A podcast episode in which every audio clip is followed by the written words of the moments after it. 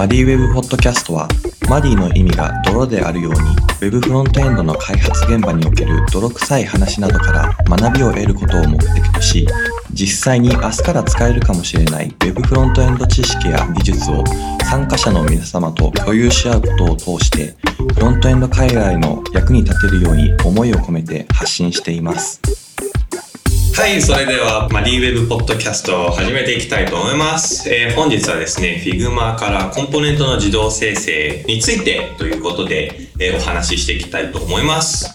本日ゲストにお越しいただいております、黒拓さんこと黒沢拓馬さんです。どうもよろしくお願いします。よろしくお願いします。すいません、軽くあの、聞いてる方に自己紹介の方、よろしくお願いしていいですか？はい、えー、黒沢拓馬と申します。普段は AI 事業本部というところで、えー、所属してまして、えー、フロントエンドの開発だったり、バックエンドの開発だったりっていうのを担当しているエンジニアになります。えっ、ー、と、今回、ボックモックというイベントで、Figma からビューのコードを自動生成っていうところで、検証させていただいた内容を今日お話しできたらなと思いますので、よろしくお願いします。はい、ありがとうございます。入社は、あの、バックエンドで入られたんですよね。それまで入る前はフロントエンドで希望していったって聞いたんですけども。ああ、そうです、そうです。えっ、ー、と、就活してた時代は、フロントエンドエンジニアとして就活してたんですけど、あの、CA のテック道場っていうインターンで内定が決まったので、あの、サーバーサイドエンジニアとして入社はしたって感じですね。あなるほど。じゃあもうフロントもバックエンドも両方二刀流ということで。そうですね、二刀流。バックエンドに主軸は置いてるんですけど、もともといたプロダクトの方で、あの、フロントエンドをメインでやらせてもらってたっていうのもあるので、ちょっと二刀流でやらせていただいてます。すいません。改めて、今回、あの、Figma からコンポーネントを自動で生成するお話だったんですけども、先ほどのポックモック？これ、社内イベントでしたよね。そうです。っていうのはどんなものだったかちょっと教えていただいてもよろしいでしょうか？はい。えっ、ー、とですね。まあ、ポックモック、これ、あの、POC って呼ばれる、いわゆる概念検証って呼ばれるものですね。あの、POC をするとかよく言いますけど、あれを、まあ、エンジニアとクリエイター向けに、まあ、POC、POC をしつつ、あの、モックを作って、まあ、世の中にどんぐらい、その、考えてるアイデアみたいなものが、あの、実装可能なのか。みたいなところをコンテキストで競い合おうみたいなもので立ち上がったイベントになってまして、全2回開催されてまして、今回、あの、Figma の検証したのは、第2回の時に発表した内容になります。ああ、なるほど。実はこれ僕も1回目参加してて、2回目出てないんですけど、結構あれですよね、3日間、何日間でしたっけ？に集中してこう開発やって、ハッカソンみたいな感じですよね。そうです。はい、もう結構ハッカソンに近いような形で、チーム、まあ1人のチームとかもあったりするんですけど、まあ2週間ぐらいでモックを作ってもらって発表するみたいな感じですね。うん、その中でやったのが Figma からコード自動生成。そうです。どうしてこれの課題を選んだんですか？もともとプロダクトで Figma を使ってたのと、あとまあ Vue を使ってて、CSS をまあ書くこのエンジニア、まあフロントエンドエンジニアっていうのがメインで貼れる人が2人ぐらいしか当てられてなくて、まあ基本バックエンドエンジニアとかが頑張ってフルスタックに開発していくみたいなチーム組織だったんで、できればもうデザインをこう Figma で作ったらコンポーネントができるみたいな世界線ができれば、メインでフロントに貼る人が少なかったとしても、結構回るんじゃないかなって思ってて、で、まあそこで、じゃあ Figma からコード自動生成ってどんぐらい実現可能性あるんだろうかみたいなのを検証すれば、ちょうどプロダクトでやりたいことにもこう下ろせるなと思ってやった感じですね。ああ、なるほどですね。じゃあ結構授業って普段の仕事のところの環境からそういう課題を見つけてやり始めたということなんですね。はい。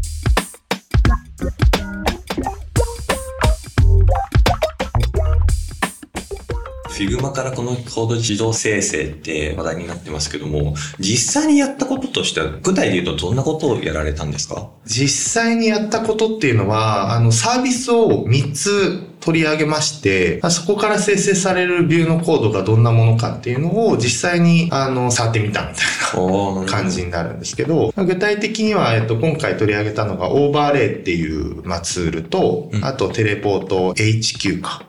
と Anima っていうのを取り上げたんですけど、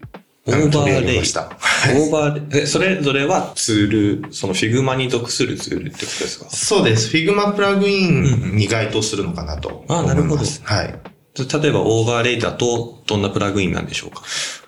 Overlay とかだと、まあ、いわゆる Figma プラグインを、うん。あの、Figma にインストールしてもらって、まあ、作ったコンポーネントをOverlay にエクスポートするみたいなオプションがあるんですけど、そうすると、 Overlay の提供してる UI 上でコンポーネントの編集ができるのと、まあ、プラスコードのプレビューおよびエクスポートみたいなのが画面上でできるみたいな。ああ、なるほど。じゃあ、Figma のデザインから Overlay のプラグインにこう、インポートさせてあげると自動で変換させてくれる。そうです、そうです、そうです。なるほど。あ、で、他の二つのツール、ごめんなさい、何でしたっけ？ Teleport HQ とはいアニマですね。あまあ、どっちもあのオーバーレイと同じように、一旦その各プラットフォームにうん Figma からエクスポートしてきて、うんでそこから自動生成をしてくれるみたいな。サービスになってますね。ああ、なるほど。その三つを検証したってことですね。そうです。へえ、どんなことを検証したんですか？そうですね。実際に、えっ、と、まあ、Figma で簡単なデザインを、コンポーネント、まあ、カードビューなんですけど、それをこう作って、同じコンポーネントをそれぞれのプラットフォームにエクスポートしたときに、どういう感じでコード生成されるのかっていうのを。検証したのと、あとはまあ、完璧にコード生成してもらうっていうよりも、もともと、あの、プロダクトに入れたかったものとしては、デザインからある程度コード生成されて、ちょっとエンジニアが書き加えるぐらいの、なんだろうな、クオリティであればいい。なと思ってたんで、まあ、それがどんぐらいやりやすいのかっていうのがうん。検証したかったので、うん。まあ、そのプラットフォーム上で、こう、どういう感じで変えれば、そのうまい感じにコードを生成してくれるのかっていうところまで見た感じですね。ああ、なるほど。じゃあ結構その、エンジニアのアシスト的な観点から検証を見ていたって形なんですね。そうです。えーその実際にカードの、あの、デザインのコンポーネントをこう注入したときに、えやっぱこのツールごとに、そのアウトプットって結構変わってくるんですか？だいぶ違いましたね。えーどんな違いでしたか？うん、結構エンジニアが各流度でそのコンポーネントを分けてくれるとこまでやってくれるプラットフォームもあれば、うん HTML ベタ書きみたいな感じで、もうコンポーネントが考えません。もうとにかく HTML で生成します。みたいな思想のプラットフォームもあるので、結構そこで大きく分かれるかなと思ってまして、まあ、前者の方が結構プロダクトレベルに近いコード生成だなと思ってたので、まあ個人的にはあの、HTML でベタ書きってよりは、コンポーネントにちゃんと分けてくれるっていう方が好きだなと思いましたね。ええなるほど。結構じゃあ、このエンジニアから見て、こう、しっかり実装を考慮したアウトプットか、なんか HTML のベタ書きだと LP とかに結構使えそうですね。そうですね。で、あの、今回検証してみて思ったのは、やっぱりまだ発展途上の技術だなっていうのは、3つともに言えることだなと思ってて、どうしてかというと、うんあの、さっきコンポーネントに分けてくれるって言ったんですけど、そのコードベースもプラットフォームに依存するんですよお。そのコンポーネントを分けました。で、ディレクトリ構成こうなりますみたいなところまで全部プラグイン側が作っちゃうので、そのコードベースに合わせられるプロジェクトだといいと思うんですけど、それに合わせられなくて、ちゃんとこうアトミックデザインをやりたいとか、フィーチャーフラグパターンやりたいとかってなった時に、ちょっとそこの連携が弱いというか、ちゃんと自分たちでこう部品を改めて配置し直すみたいなことが必要になってくるっていうのがあったりだとか、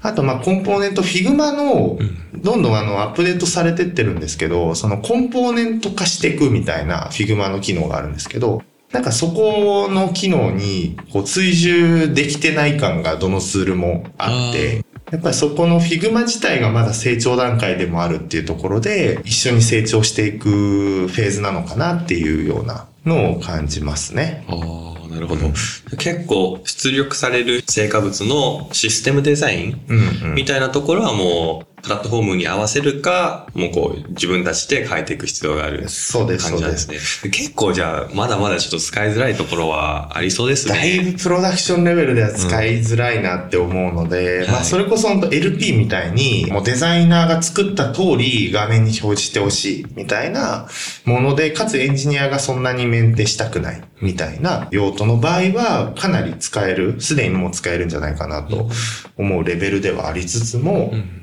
うん、ちょっとプロダクションでちゃんとコンポーネント設計してやっていきたいみたいなプロダクトだときついかなって感じですね。なるほど。だからあれですね。ブログとか LP とか生成するときって結構やっぱデザインがあってエンジニアにこれを渡して、これを開発してくださいっていうのが多いかと思うんですけども、そういったところにエンジニアを介さないで勝手に生成させてそれをこう発信するっていうような使い方では使えそうな感じなんですもうすでにうんかなり高いレベルで使えるんじゃないかなと思ってます。あの、レスポンシブとかはちゃんと対応してくれるコードになってるので、あ、そうなんですね。そうです、そうです。CSS 自体は結構エンジニアが書いたものと同じぐらいのうん。レベル感でアウトプットされるので、うん、まあ、コンポーネントとか考えなくて、ベタの1ページとかで考えた時には、かなりクオリティの高いものが出来上がってくる印象ですね。へえ、面白いですね。そこまでやってくれるんだ。そうです、そうです。え、あの、気になったんですけど、その、よくある CSS の、あの、当て方とか、クラス名っ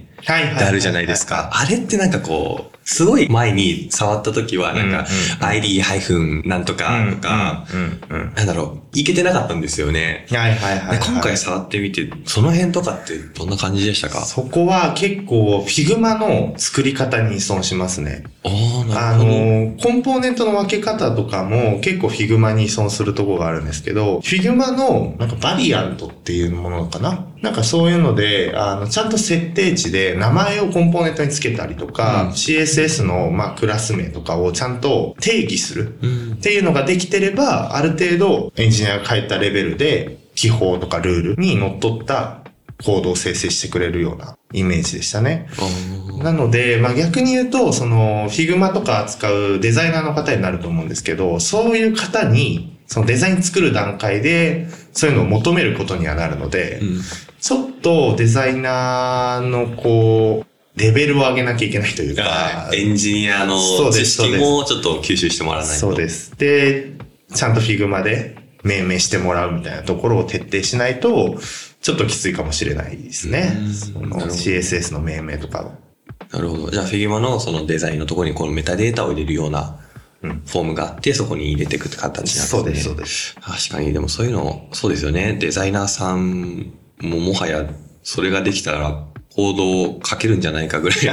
まあ確かに。確かに。確かにそうですよね。うんその辺の命名とかって、しっかりしないとデデザインとか崩れたりとかする可能性とかありますもんね。全然あると思いますね。特に大きいコードベースになってくると、その辺、ちゃんと設計しないと破綻すると思う。確かに。あれですか、今回、それはなんかこう、デザインルールみたいなのをしっかり定義すれば、そこの課題は解決できそうな印象でしたか？うーんちょっと別文脈になるんですけど、うん。このポックモックでは検証しなかったものの、前回プロダクトで導入したものとして、うん。デザイントークンっていうものがあるんですね。はいはいはい。で、そっちはもう結構成熟期に入ってまして、あの、コードの自動生成をするわけではなく、んその、カラーコードだったりとか、うんそのマージンの大きさみたいなものを、ちゃんと、なんだろうな、企画化するというか、うん自分たちでこう一覧化して、で、ディクショナリーにしてあげることで、デザイン全体の統一感を保つみたいな。ものがあるんですけど、まあ、そこのルールみたいなものを Figma 上で作ってあげれば自動で CSS がこう、割り当てられる。割り当てられるし、まあ、自動で生成されて、GitHub とかにも自動で連携されて、あ、そう、連携もできるんですね。連携もできる状態なんで、結構そっちはもうプロダクションレベルで使えるレベル感で実際に導入もしてみてうん結構良かったですけど、まあそっちを使うことである程度こう CSS の命名とかデザインのこう統一感みたいなのを作っていくみたいなのは今の段階でできるんですけど、そことプラスそのコンポーネント生成っていうところがまだちょっとインテグレーションが弱いっていうのと、もうちょっと先の未来になるんじゃないかなっていうのは、やってみて思いましたね。なるほど。んまあでも両方こう、今できているものが、どうこれからうまく混じり合っていくかどうかみたいな話なんでしょうね。うんうんうんねきっとそうです、そうです。なるほど。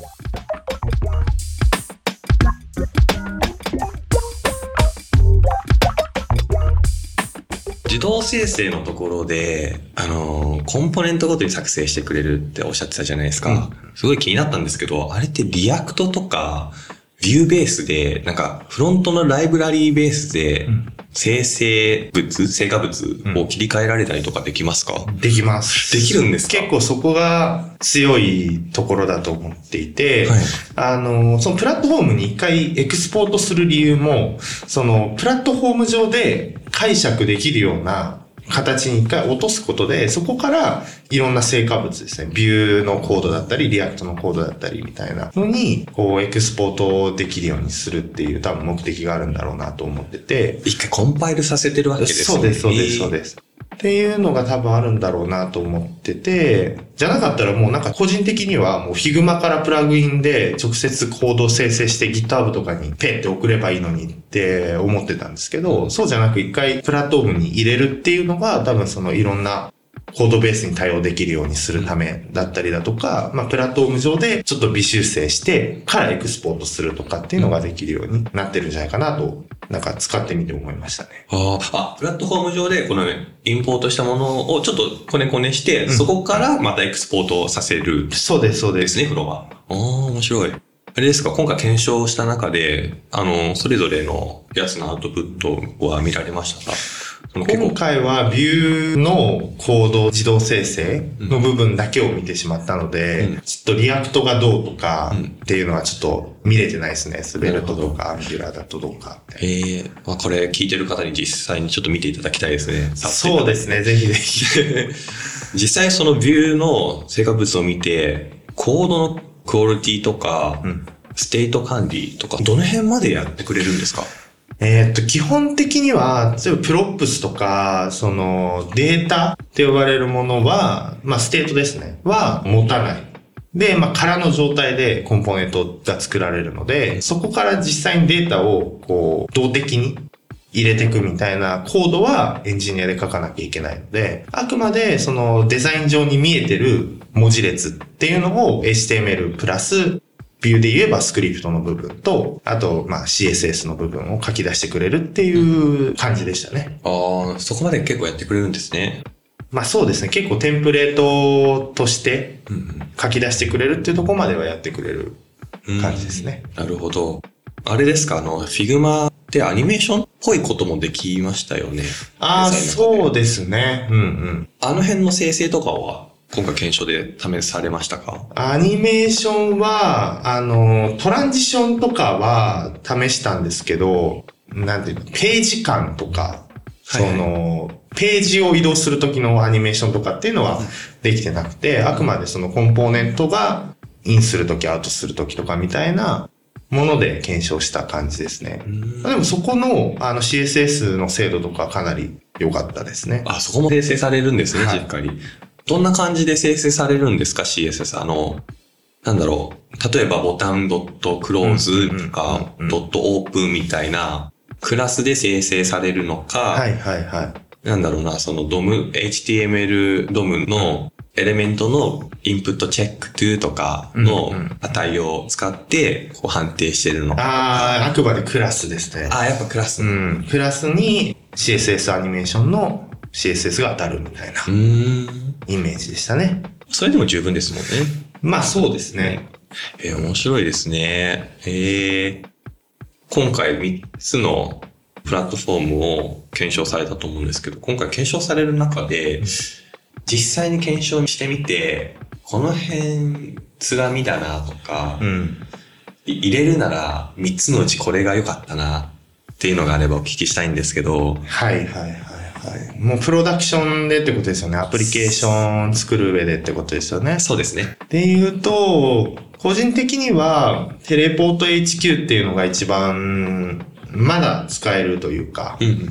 ん。柔軟性があるなと思ってまして、まあ、テレポート HQ は結構、あの、コンポーネントを独自で分けてくれるので、あとはそこをエンジニアの手を加えれるかどうかみたいなところなんですけど、結構プラットフォーム上で、このコンポーネントは分けたくないとか、うん。このコンポーネントの中のこの指定の仕方は、こうしたいみたいなものが、まあ、プラットフォーム上で結構 UI ベースで設定し直せるっていうところがあるので、まあ、テレポート HQ を使って、まあ、エンジニアがそのプラットフォーム上で作業すること前提で、プロダクションに入れるみたいなのは結構ありなのかなっていうのが、印象でしたね。ああ、なるほど。うん。まあ、とはいえ、まだ、その、うん、プロダクションレベルではきついかなって思ってるところが、やっぱりさっきも言った通り、コードベースがどうしてもそのテレポート HQ の吐き出されるコードベースに合わせていかなきゃいけないので、例えばリンターとかフォーマッターとか入れてるプロジェクト多いと思うんですけど、そこのルールに従わせるみたいなことはできないので、それに合った形で自分たちで書き換えるっていうのは絶対必要になってくるっていうところで、ちょっとそこがプロダクションに導入しなかった一番の理由かもしれないですね。なるほど。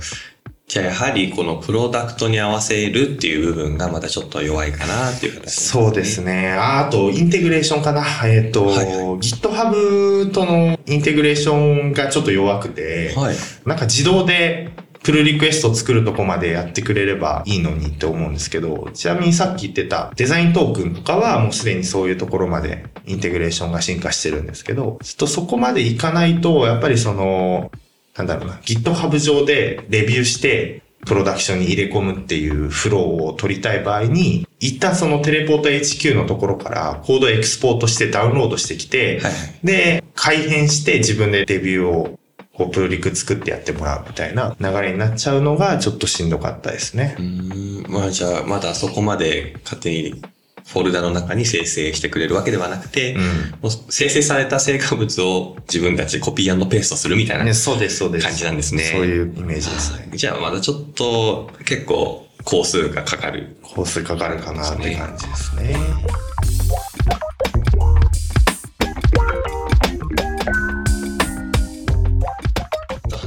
話変わっちゃうんですけど、あのチャット GPT とか、うんうん。Figma とかでもそうですけども、その AI を活用して自動生成するっていうのが今、多分ここ近年流行ってるのかなと思うんですけど、なんか話を聞いてる感じだと、そこが今こううまく、すごく進化しているので、なんか近い将来その辺とかもちょろっと簡単にやってくれそうな感じはしますね。いや、絶対あると思います ね、ですその世界線は。うん。Figma も、あの、あれですね、デザインレビューみたいなものを取り入れられるように、オーガニゼーションプランとかだと、そのブランチ機能みたいなものがあって、デザインレビューした後に必ず最新のデザインにマージしていくみたいなフローが作れるようになってたりしますし、うん。なんかもしかしたらそういうところとかも、あの AI の力でもう自動でレビューしてマージしていくみたいなものだとか出てくるだろうなっていうのと、なんならその、テレポート HQ とかで自動生成されたコンポーネントを AI にこういうパラメーターでこういうコードベースで作ってくださいっていうのだけ教えておけば、自動でそのエンジニアがやってた、その、改変はい。みたいなところをやってくれて、で、まあ GitHub にプルリクが自動で投げられて、あとはエンジニアが見て、問題なければもうプロダクションに入るみたいな世界線っていうのは、結構もう近い将来、ありそうですよね。来そうなんじゃないかなっていうのは思ってますね。確かになんかさっき話してた、まあちょっと手のかゆいところ、届かないところをもう AI にやってもらうみたいなね。全然あると思いますね。で、先ほど話したそのリンターのルールだとか、システムデザインうんのルールだとかをもう入れておけば勝手に直してくれる。世界線、これ来ますね。間違いなく来ると思いますし、はい。うん、まあその辺はやっぱり Figma がどれぐらい力を入れていきたいと思ってるのかに、なんか依存するのかなって思うので、うんうんうんぜひ Figma および頑張ってほしいですね。Adobe さんになるんですかね。 Adobe さんですね。されましたね。でも Adobe さん最近あれですよね。あの、なんだっけ、あの 3D、あ、あれはあれ違う、ブレンダーでしたっけ？なんか最近、もう、あの、プロンプトベースではいはい。オブジェクト生成してくれる。へー 3D みたいな。ごめんなさい。 Adobe さんだったか、ちょっと忘れてしまったんですけど、はいはい。デザイナーツールで、あの、AI に、例えば丸いオブジェクトを作ってうん。っていうと、もう 3D がパッて生成される。えっていうツールがあって、デザインの方も今もうあれですよね、あの、チャット GPT なんかはラフ画で写真撮っておくとそれをもう生成してくれるみたいな。ー、ね、形があるので、できないことはないんだろうなと思いながら、そうなった時に本当にもう、ね、あの簡単なものであればもうエンジニアいらずに、Figma 上ですね。そうだけでですね。Figma で、モック作ったらそれがそのままプロダクトになって、いくみたいな世界線。恐ろしいですね。あ、恐ろしいですか？なんか個人的にはむしろそっちの方が、はいなんかエンジニアがそのより、なんだろうな、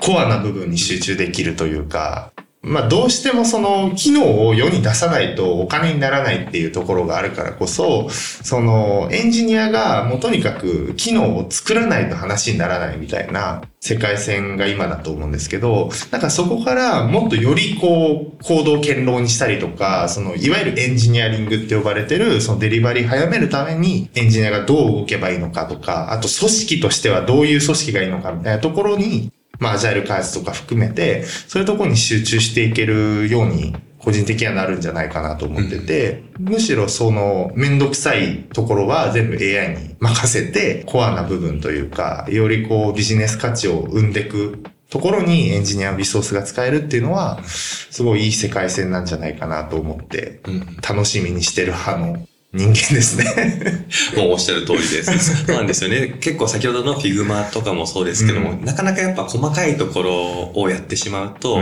うん、ビジネスモデルとかね、本当コアな部分、で、もっとやらなくてはいけないようなところとかもなかなか手が出せなくて、こう、辛い思いをしている我々がいて。いや、そうなんですよね。で、だったところでね、こう、簡単なものはもう AI にやってもらって、僕らもそれをレビューするだけで、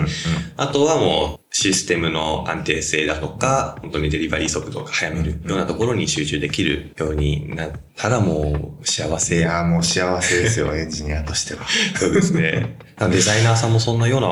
感じになってくるんじゃないかなとは思うんですけど、うん、そうですね。だからもうデザイナーに求められる能力みたいなものも多分変わってくるのと、そのエンジニアとデザイナーのこの境目みたいなのもなくなってくるんじゃないかなみたいなのを思ってるので、エンジニアもちゃんとデザインのこと分かって、レビューできなきゃいけないし、デザイナーもある程度こうエンジニアリングのことというか、CSS どうやって組み立てたらいいのかみたいなのを知った上で Figma を作れるみたいなところまで求められるんじゃないかなっていうのは、すごい感じましたね、今回。そうですね。なるほど。いや、確かに、もう僕らの境がだんだんだんだんと、こう、混じり合って、なくなってきてるような、うん。な時代がやってきそうですね。なんかそんな気がします。